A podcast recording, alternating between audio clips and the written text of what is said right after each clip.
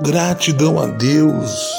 Hoje é terça-feira, dia 18 de janeiro de 2022, Eclesiastes capítulo 3, verso 17. Fiquei sabendo que o justo e o ímpio Deus julgará ambos, pois há um tempo para todo propósito, um tempo para tudo o que acontece.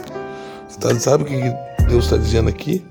Que Deus vai julgar tanto o justo como o injusto. Então entenda uma coisa: nada ficará sem o julgamento de Deus.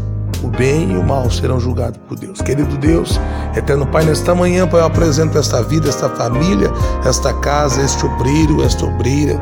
Apresento este servo, esta serva, este profissional liberal, este que se encontra hospitalizado. Traga, Senhor, cura.